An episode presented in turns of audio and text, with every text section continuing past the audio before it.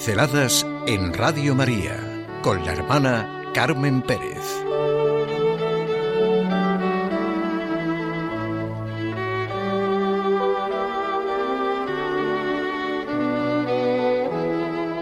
¿Está en curso un proceso de deshumanización?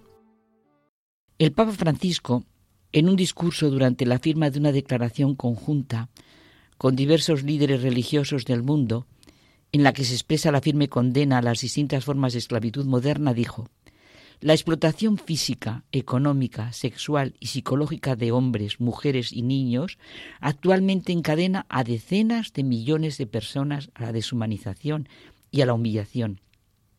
Cada ser humano, hombre, mujer, niño, niña, es imagen de Dios.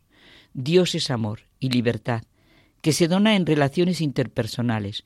Así cada ser humano es una persona libre, destinada a existir para el bien de otros en igualdad y fraternidad.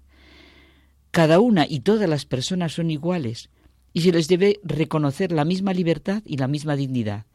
Cualquier relación discriminante que no respete la condición fundamental de que el otro es como uno mismo constituye un delito y tantas veces un delito aberrante. Ya sé que es una pregunta incorrecta desde el punto de vista social, político, de lo que algunos llaman progreso. ¿Hay una ley moral universal? ¿Pero no creen que es fundamental que cada uno se plantee esto seriamente con los vientos que corren?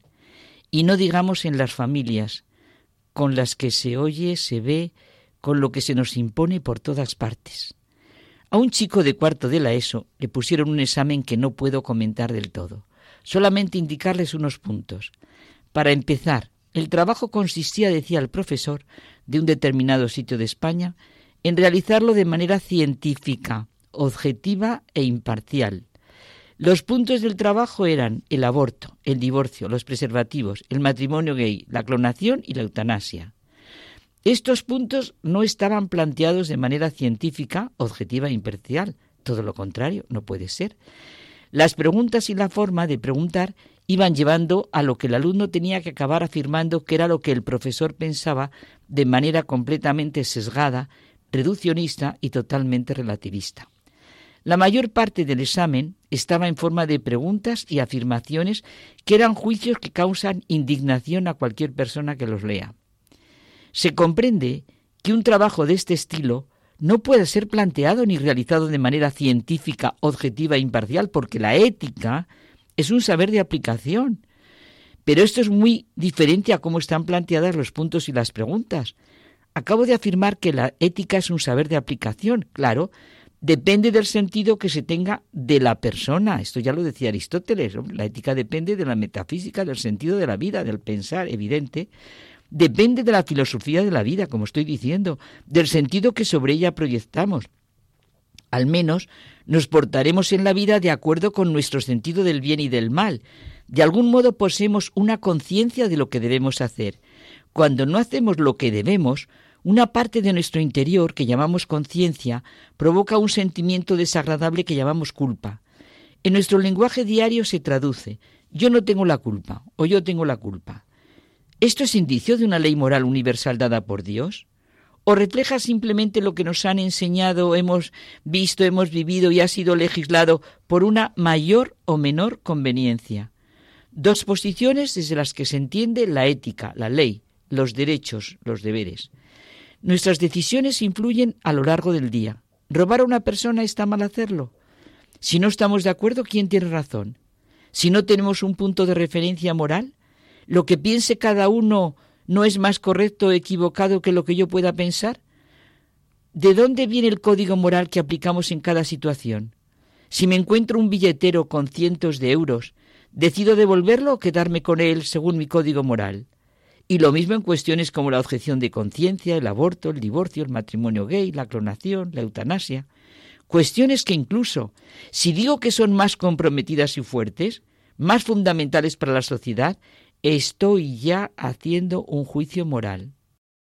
Todo esto es necesario para entender claramente las preguntas que se proponen en torno a los temas tan debatidos de nuestro momento como lo que acabo de enunciar. Se plantea la gran pregunta de siempre. ¿Hay una ley moral universal? que de la misma manera que todo avanza, va avanzando en la delimitación de los derechos y deberes? Por ejemplo, es claro para todos que hoy es una inmoralidad e ilegalidad que existan analfabetos, y las leyes tienen que contemplar este deber derecho. Tiene que existir una ley de educación para todos los ciudadanos, y lo mismo en cuestiones de sanidad, etc. Pero hay dos posturas claras. Una postura está convencida de que el código moral lo descubrimos como descubrimos las leyes matemáticas y científicas.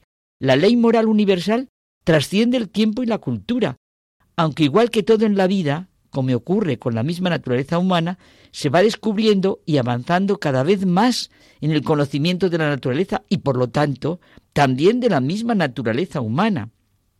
Y está la otra postura. De la misma forma que hacemos, por ejemplo, las leyes de tráfico, los códigos que llamamos morales, pues nada, todo puede cambiar de cultura a cultura y de tiempo en tiempo, de circunstancia en circunstancia. Estamos en lo que llamamos positivismo, reduccionismo, progresismo. El nacimiento de un niño es un ejemplo claro de lo que venimos tratando. Es un proceso biológico, ¿verdad? Viene del óvulo y de un espermatozoide. Ya. ¿Es un qué o un quién lo engendrado? ¿Es una realidad nueva, irreductible, no solo a sus padres, sino al conjunto de la realidad? ¿Se confunde algo y alguien? ¿Lo que es el Hijo puede reducirse a sus padres y al mundo? Con todos estos que llamamos avances, ¿no está en, curso un proceso de deshumanización? Si se vive de acuerdo a todo este positivismo y reduccionismo, ¿qué queda de humano en lo que hacemos?